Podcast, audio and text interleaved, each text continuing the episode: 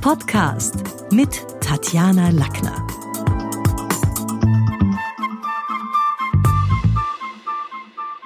Jetzt bin ich ja doch schon auch ein paar Jahre auf der Welt und war natürlich Kind, bin zweifache Mutter, meine Tochter wird 30 nächstes Jahr und lebt augenblicklich in Westaustralien. Mein Sohn ist 14 und mein Enkelkind das ist zwei. Und ich weiß natürlich, wenn ich zurückschaue, jetzt mal ganz ohne der professionellen Brille, wie schwierig es ist, oft diese verschiedenen ähm, Generationen mit ihren Merkmalen, in Erfahrungen, auch ihren Werten auf einen Nenner zu bringen. Und ich habe mir gedacht, ich bringe da heute mal ein bisschen Licht ins Dunkel, was wir denn da für Generationen augenblicklich in unserer Welt haben. Auf der einen Seite die sogenannte stille Generation. Das sind, die werden auch in, in der akademischen Welt, ich unterrichte auch an sieben Unis, als die Veteranen bezeichnet. Also die, die sowas rund um den Dreh von 1920 bis 1940 in der Zeit geboren sind. Die sind natürlich völlig, völlig anders geprägt als durchaus Menschen, die den Zweiten Weltkrieg hinter sich hatten, als Menschen, drum heißen sie auch Veteranen, die viel an Aufbauarbeit, an Verzicht leisten mussten. Im Vergleich zu ihren Kindern, den Babyboomern, das sind Menschen, die sind rund um, also es geht immer um plus 15, plus minus 15 Jahre, rund um 1950 geboren, die bekannt geworden sind als die sogenannte Babyboomer-Generation die mit den Nachwirkungen des Krieges jetzt nicht mehr viel zu tun hatte, aber dafür die in der politischen Prägung den Kalten Krieg erlebt hat, diese Ost-West-Geschichte Amerika, Russland, was natürlich schon auch die beiden unterscheidet.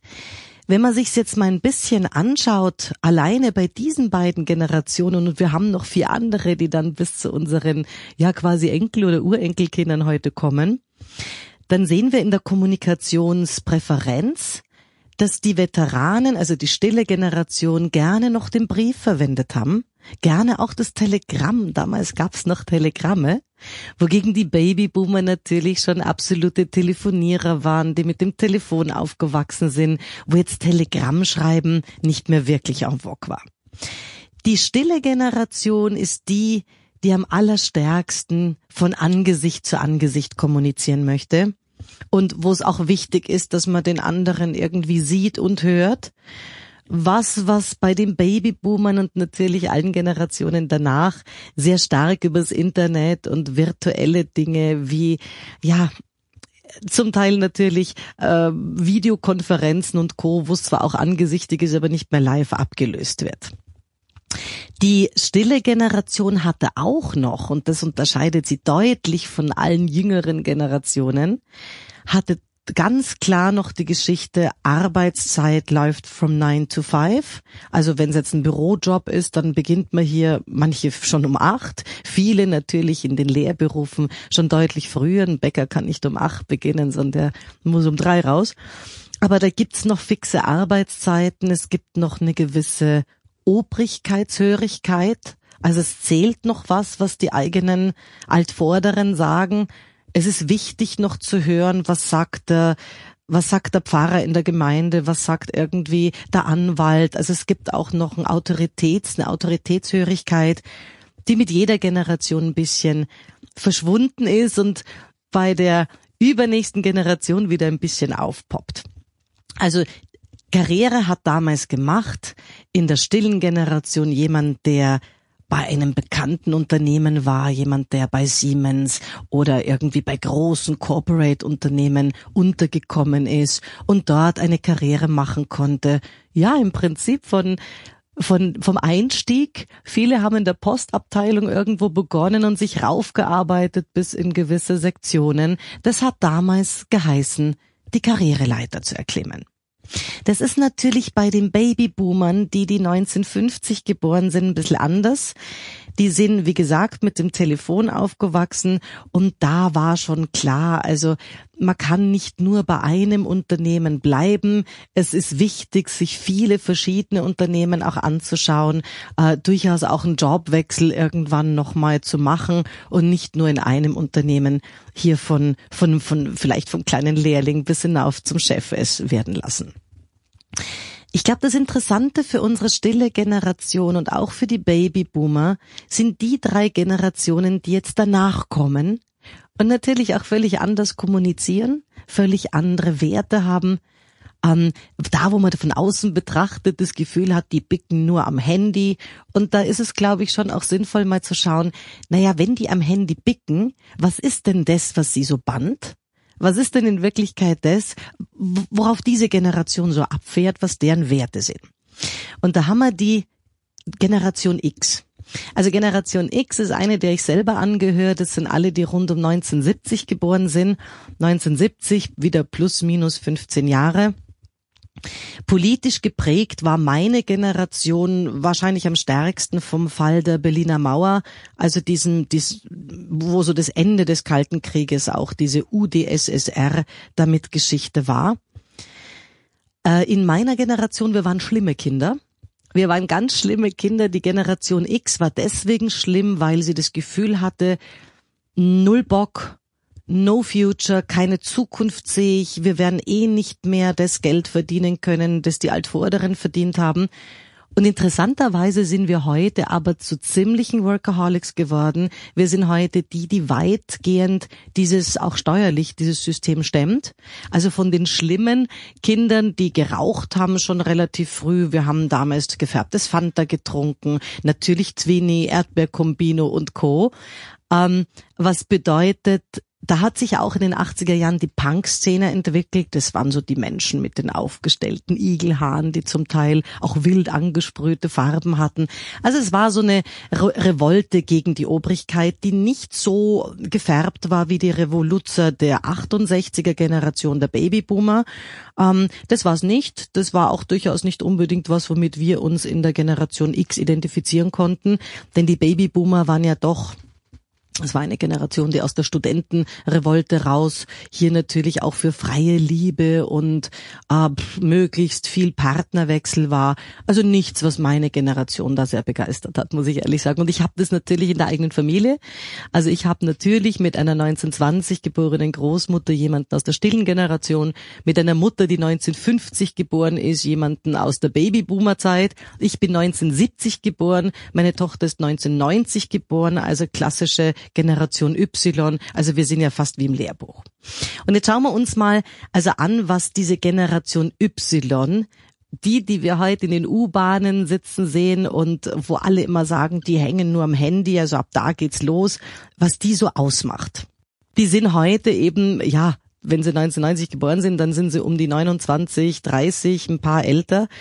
Äh, politisch geprägt waren sie wahrscheinlich oder sind sie tatsächlich am stärksten von der Terrorgeschichte. Also Terror ist ein Thema erstmals wieder und zwar völlig anders als noch in dieser Terroristengeschichte der 70er Jahre mit IRF und Spanien und so weiter. Also wir wissen heute, dass Terror, wann immer irgendwo ein Auto einen mega Bumm macht, äh, denkt sich niemand mehr, oh Gott, ein Keilriemen, sondern man hat irgendwie immer sofort das Gefühl, wow, was ist los? Kommt's von irgendwo? Also so eine gewisse Ohnmacht auch in der Angst. Die Generation Y zeichnet aus, dass sie ganz schwer in eine Vollbeschäftigung zu kriegen ist. Das sind nicht mehr die Menschen, die man mit der Karotte Geld locken kann, äh, die dann gerne in einer 40-Stunden-Beschäftigung bleiben. Also für mich als Generation X ist wahrscheinlich noch sowas wie Interrail erfunden worden. Die Babyboomer und auch die, auch die äh, stille Generation waren, waren der Ansicht, zuerst die Arbeit, dann das Spiel. Zuerst lernst du mal was Gescheites und dann kannst irgendwie machen, was du willst. Zuerst machst die Hausübung und dann gehst runter im Park, in den Hof, wohin auch immer. Das ist natürlich schon bei mir nicht mehr so gewesen, Generation X, 1970 geboren, wenn du das Jahr über brav warst. Dann darfst du vielleicht auf Interrail fahren, also dann darf man zumindestens dort. Und das ist was, was für die Generation Y, die 1990 Geborenen, gar nicht mehr stimmt. Denn für die stimmt, für die ist Work and Travel erfunden worden. Also das sind Situationen, wo man auf der Reise ist durch andere Länder und dann irgendwo anheuert und dann dort in einem Beisel arbeitet und vielleicht drei Wochen später an einem Surfstand mit aushilft und irgendwo anders vielleicht in einem Zoo anheuert. Also wo es gar nicht mehr darum geht, was zu lernen für später, sondern während jetzt das Leben stattfindet, zu schauen, dass man mit seinem Einkommen das Auskommen findet und dass man möglichst viele Erfahrungen sammelt und nicht unbedingt Referenzen, die einem dann beim nächsten Abteilungsleiter weiterbringen. Also das ist eine Generation, die ist gar nicht so leicht zu begeistern weil die einfach Dinge so lange machen, solange sie das Gefühl haben, das bringt mir was in meinem Leben, das hilft in meiner Work-Life-Balance, das hilft mir auch diese diese gewisse Form, die ich jetzt gerade ausleben will, von mir selber zu verfeinern. Aber vielleicht mache ich ja nicht nächstes Jahr nicht nur irgendwie eine andere Firma, sondern einen gänzlich anderen Job.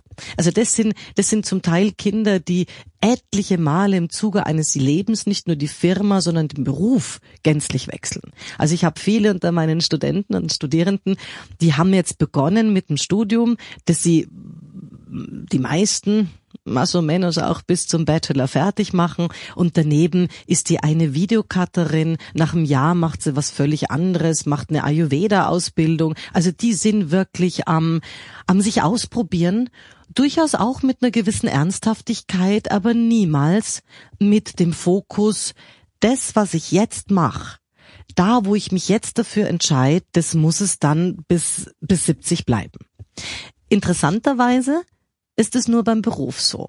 Denn privat ist es erstmals wieder eine Generation, die das mit dem Lieben und mit der Treue sehr ernst nimmt. Wir haben in der Generation Y also in den 1990 Geborenen deutlich mehr wieder einen Zuzug zur Heirat, einen Zuzug zu traditionellen Heiraten. Das Dirndl boomt plötzlich wieder und das nicht nur am, am Neustifter Kirtag, der gestern war, sondern auch wirklich wieder in Hochzeitsformen. Traditionen werden groß geschrieben. Wie haben das so die Großeltern und Urgroßeltern gemacht, sind Dinge, die plötzlich auch wieder wieder interessant werden. Von Rezepten angefangen, wo viele dann die Rezeptbücher der Omas und Uromas durchforsten.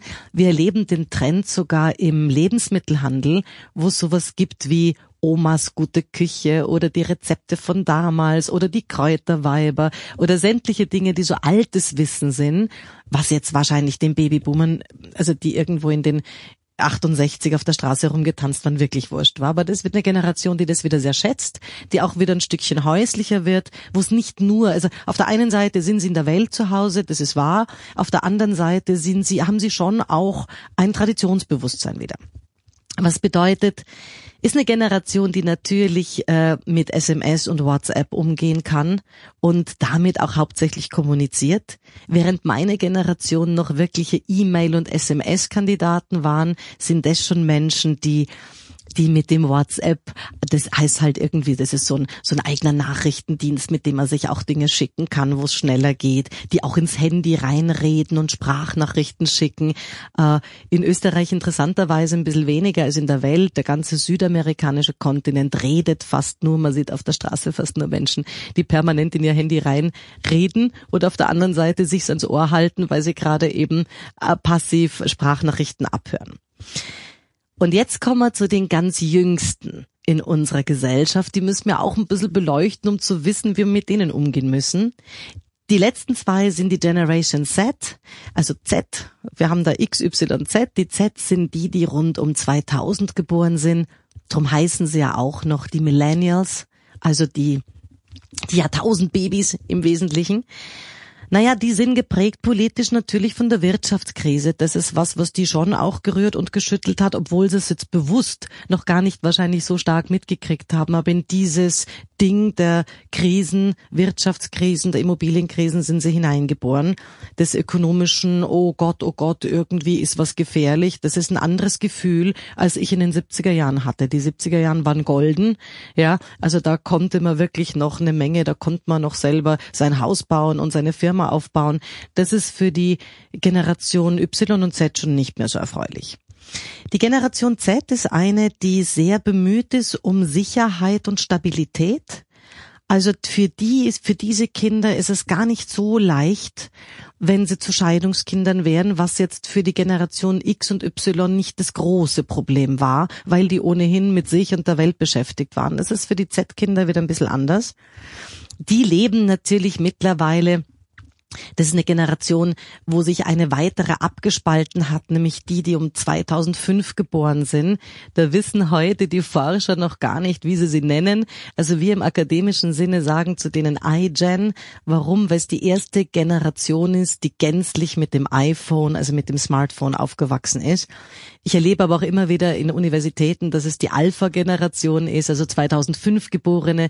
Die sind heute, ja, die sind heute natürlich um die 13. Wir wissen noch nicht, wie die ticken werden, wenn sie in den in den Berufsprozess reinkommen, weil die starten jetzt nächstes Jahr erst mit ihren ersten Lehren, da kommen die ersten in die Lehre und äh, ein paar Jahre später, fünf Jahre später, habe ich sie dann als Erstsemestrige an der Uni. Aber bei der Generation Z weiß ich schon, wie sie ticken, weil die haben wir schon in den Lehrberufen, wenn sie 2000 geboren sind, sind sie ja heute 19 und die habe ich schon an die Uni bekommen.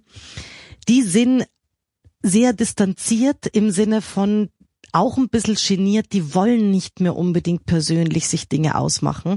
Da ist interessanterweise Telefonieren schon fast zu privat. Also lieber texte ich jemanden, damit ich sicher sein kann, ich störe ihn jetzt momentan, wo er ist, gar nicht.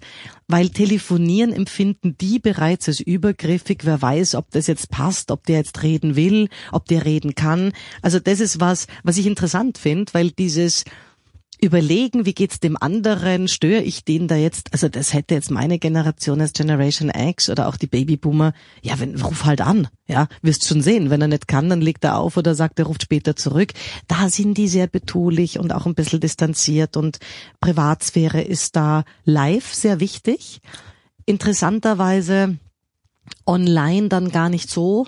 Also die Privatsphäre, wie es online zugeht, was man da alles für Fotos hochlädt auf Instagram, auf Facebook, auf sämtlichen Online-Plattformen, das wird bei den wenigsten kontrolliert. Auch bei den wenigsten ist es was, was diskutiert wird. Also ich merke es bei meinem Sohn, der natürlich netto Generation Z ist, als 2005 geboren, also eigentlich sogar schon iGen.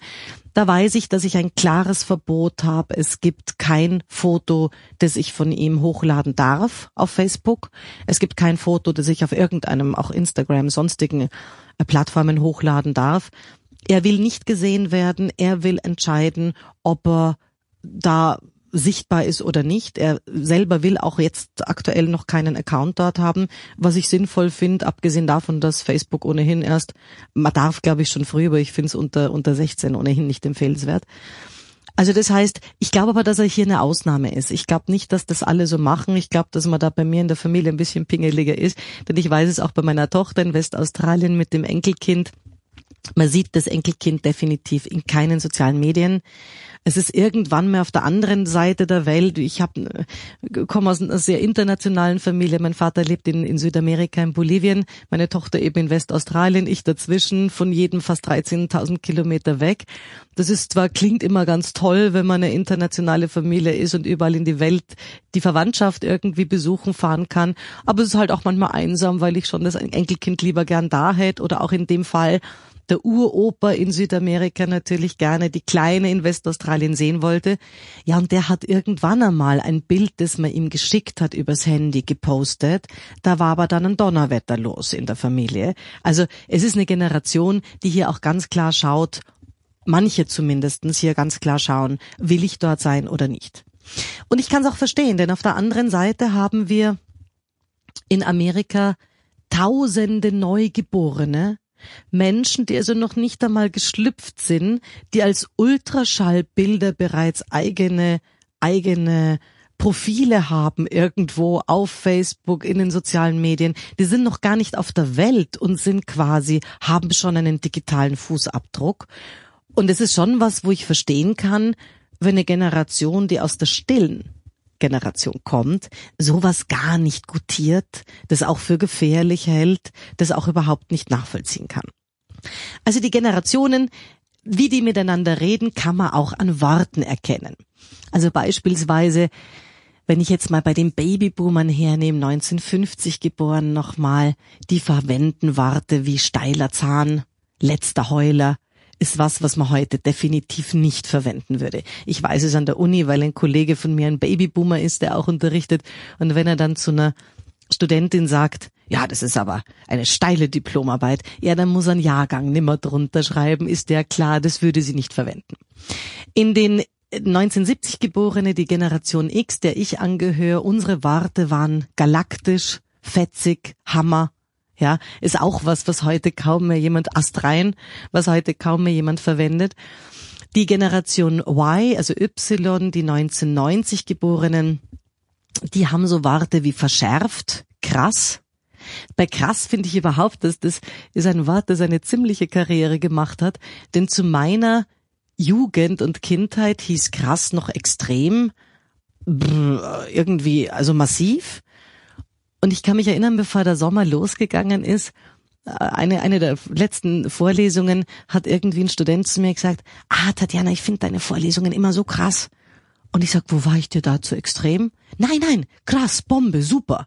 Also krass bedeutet heute super, toll und hat damit natürlich auch eine Karriere gemacht von extrem zu finde ich gut. Und die Generation Z, was haben die für Wörter? Naja, das sind die Chiller, ne? Das sind die, die sagen, Mama, chill mal. Also die haben so echt fett. Gibt sogar eine Fernsehsendung, die so geheißen hat. Also das ist so ein bisschen was, was diese Generation beschreibt. Die sehr ja, also sagen wir mal so, es mit dem Fleiß noch nicht ganz haben. Also da ist es zum Teil schwierig, die aus den Betten zu kriegen, wenn gerade nicht Schule ist oder nicht Uni ist. Ich kann es zum Teil in der Entwicklung verstehen, denn wenn man sich das anschaut, die die stille Generation rund um 1920 geboren, eben plus minus 15 Jahre, die haben auf sehr viel verzichten müssen, die haben vieles aufgebaut, wovon wir heute profitieren, denen wir dankbar sein müssen natürlich auch.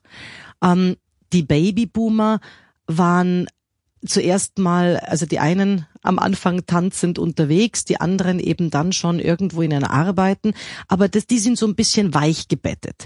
Die, die 1950 geboren sind, sind insofern weich gebettet, denn die haben den harten Krieg nicht mehr erlebt, sondern sind in die Wirtschaftswunderjahre der 50er und 60er Jahre geboren und manche sogar haben, konnten da noch die, die goldenen 70er Jahre mitnehmen und sind ähm, definitiv in die Wirtschaftskrisenzeiten, dort wo unsere Kinder heute sind, nicht reingekommen. Also die sind irgendwie am weichsten gebettet, die haben jetzt nicht wahnsinnig viele Repressalien erleben müssen sind übrigens, also wer gehört da dazu? Auf der anderen Seite die, die gerne ähm, ja auch so ein bisschen gescheit daherreden. Ich denke da an jemanden wie Joschka Fischer, ist so ein klassischer Babyboomer.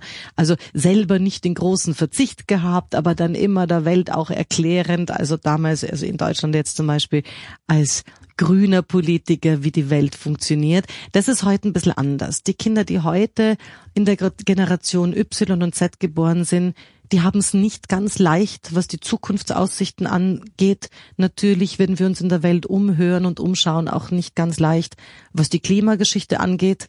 Da ist es nicht sicher, ob wir diesen, diesen Turnaround, diese Chance noch hinkriegen, dass, ja, dass wir eine gesunde Welt haben, dass diese Welt heilt, denn die Welt hat ganz offensichtlich Fieber. Und auf der einen Seite hat die Welt Fieber und ist erhitzt und auf der anderen Seite ist aber die soziale das soziale Miteinander eher kühl. Also da haben wir so zwei Phänomene, die da aufeinandertreffen. Ja, und also ich finde, ich finde, wenn man sich die Generationen anschaut, äh, dann ist es was, wo ja, wo man schon merkt, wir müssen auch ein bisschen aufeinander hinhören, in welchen Werten, in welchen gesellschaftlichen in welchen Kategorien, in welche ist jemand reingeboren. Denn wenn ich weiß, dass jemand, äh, dass für jemanden es noch wichtig ist, was sagen Obrigkeiten, äh, was sagt, das was sagt äh, irgendwie ein Minister, dann ist es natürlich anders, als wenn man sagt, ah, mir sind Obrigkeiten völlig wurscht. Oder wenn die nächste Generation dann sagt, ich schaffe mir meine, also viele von denen, die Generation Y und Z sind, die kreieren heute Berufe, die es in ein paar Jahren dann geben wird. Denn viele der Berufe gab es vor einigen Jahren noch nicht. Also da ist so diese diese Herangehensweise auch von Eltern oder Großeltern, jetzt sag einmal, was studieren willst. Du musst dir ja überlegen, was lernen oder studieren willst. Das hilft nichts. Denn Viele der Berufe, ich denke jetzt an Webdesigner zum Beispiel, die gab es vor einigen Jahren noch gar nicht. Content Manager, ja, gab es vor vielen Jahren noch nicht. Das heißt, es sind jetzt durchaus auch Generationen, die sich gerade selber ihre Welt, ihre Berufswelt, ihre Arbeitswelt kreieren und wo dieses klassische, du musst jetzt erstmal eine, eine, eine Lehre machen oder eine akademische Laufbahn haben und dann irgendwann mit 30, wenn du dir die Hörner abgestoßen hast, auf viel verzichtet hast, dann darfst du vielleicht irgendwas verlangen von deinem Chef und von der Welt. Das funktioniert heute nicht mehr so. Und da wären die auch nicht zu halten, ganz im Gegenteil. Wir sehen's. Es gibt heute also ich habe ja die Schule des Sprechens vor 25 Jahren gegründet und wir haben da ich habe insgesamt 46 Trainer bei mir im Haus und wir coachen. Auf der einen Seite so ziemlich alles, was sich am Bildschirm und im Radio bewegt.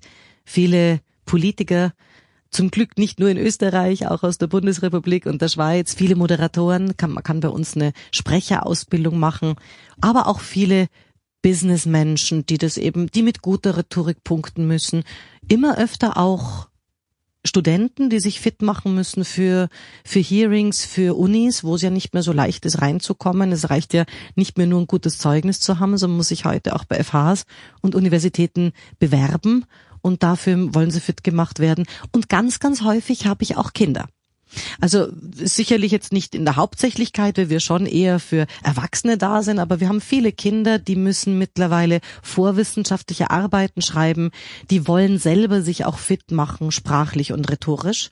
Und da erlebe ich, also ich denke jetzt an einen, den ich vor ein paar Wochen hatte, ja, der Knirps ist elf und lässt sich jetzt momentan vom Papa nimmer so viel sagen. Und es liegt nicht daran, dass die Pubertät schon anklopft, sondern dass der einfach mit seinen Gamings, also mit seinem Fortnite, das ist ein, ein Videospiel, das man online spielen kann, das, wo er dann auch mittlerweile ins Rathaus eingeladen wird, in großen Gaming-Events, ja, der verdient mittlerweile wahrscheinlich das Dreifache von seinem Vater und das jedes Monat. Also das ist nicht nur ein einmaliger Event, wo er jetzt mal irgendwas abgestaubt hat. Und jemand, der dreimal so viel verdient wie sein Vater und sicherlich zu Ausnahmetalenten gehört, nicht jeder Elfjährige tut es, aber der hat es dann schon schwer, wenn er irgendwie auf Dinge verzichten soll oder Dinge sich nicht kaufen darf, weil er sagt, du, pff, also ich habe mir das verdient. Ich, ich, im Prinzip kann ich was in die Familienkasse mit einzahlen. Also wir haben heute viele Start-up junge Millionäre am Start. Es ist heute nicht mehr so, dass ein Politiker, dass ein Businessmensch unbedingt 40 plus, 60 plus sein muss, sondern wir haben viele, die auch jung sind und aufzeigen. Daneben natürlich viele, die sich noch suchen, die gar nicht mit dem Einkommen das Auskommen finden. Aber wir leben in einer Welt, die sehr pluralistisch geworden ist, wo viele Strömungen zugleich da sind, viele Generationen. Und natürlich hat jeder das Gefühl, in die Generation, in die ich hineingeboren bin, das ist die Wirklichkeit. Und damit haben wir ganz viele verschiedene Wirklichkeiten und Wahrheiten am Teller. Denn wenn ich zurückdenke, meine Mutter war so eine Alt-68erin, 1950 geboren. Wenn ich jetzt an meine Kindheit denke, dann weiß ich, dass ich im Sommer sind wir immer nach Italien im Auto gefahren und mir ist wahnsinnig schlecht geworden im Auto. Wahnsinnig schlecht. Warum? Äh, lag nicht nur am Autofahren, sondern daran natürlich auch, dass meine Mutter im geschlossenen Auto gequalmt hat also geraucht hat wie verrückt, ist was, was heute unter Kindesmisshandlung fallen würde. Also da sieht man auch, wie sich die Werte Referenzpunkte verändern. Die hat es damals nicht bös gemeint und hat natürlich gesagt, ja, mei, jetzt äh, mach halt nicht so und dann mach mal halt kurzer Pause, hat aber nichts daran geändert, dass es irgendwie nach Udine wieder die nächste Zigarette war. Also etwas, was für mich als Mutter in meiner Wirklichkeit heute undenkbar ist und wirklich massiv an der Kindesmisshandlung schrammt. Das ist aber ein verschobener Referenzpunkt. Denn Dinge, die für mich und für viele andere noch ganz normal waren, äh, sind Dinge, die heute nicht mehr in Frage kämen. Also das ist natürlich so auch ein bisschen das Verständnis, wo hat sich die Welt geändert, wo hat sich die Kommunikation geändert, was darf man heute, was ist heute einfach nicht mehr en vogue. In meiner Kindheit, also ich hab, bin in München geboren und in Österreich in die Schule gegangen und dann habe ich auch in Krems maturiert. Das heißt, die Eltern hatten so im Waldviertel so eine so eine 300 Jahre alte Mühle und da gab's in Krems irgendwo einen Konditor, der hat zum Beispiel also kiloweise, weil wir das als Kinder gegessen haben, wie verrückt, Negerbrot verkauft. Das spüren wir heute, jeder spürt es das kann man heute besser nicht mehr so nennen. Das sagt man heute nicht mehr. Jetzt bin ich aber nicht 400 Jahre alt, sondern das ist ein Referenzpunkt, der in Wahrheit, naja, sagen wir mal 30 Jahre verschoben ist.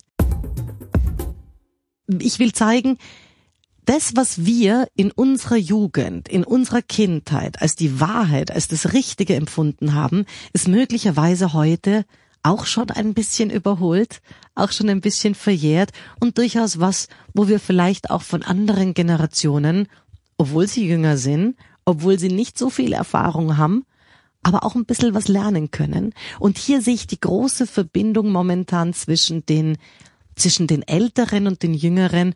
Also ich weiß nicht, wie oft ich mir von meinem Sohn nicht schon irgendwie auf einem elektronischen Gerät etwas hab einstellen lassen, etwas hab zeigen lassen diese Handhabung von elektronischen Geräten können die Jüngeren natürlich viel besser, klar. Aber das Wissen um Nutzungsrechte, Copyrights, rechtliche Geschichten, Gefährdungen im Internet, da wissen wir natürlich schon noch ein bisschen besser Bescheid. Und wenn man das zusammenlegt und man sagt, okay, also ich gebe dir hier einen gewissen Input, überleg dir mal, wie Dinge laufen und der zeigt mir aber, wie man sich gewisse Sachen am Handy einstellt, dann ist das eigentlich, finde ich, eine ganz gute Bereicherung und auch eine Versöhnlichkeit, wo wir dann alle voneinander profitieren. Das war's für heute. Besuchen Sie mich doch in der Schule des Sprechens in Wien auf Facebook, LinkedIn, Xing, unter sprechen.com oder auf meinem Blog sprechen.com/blog.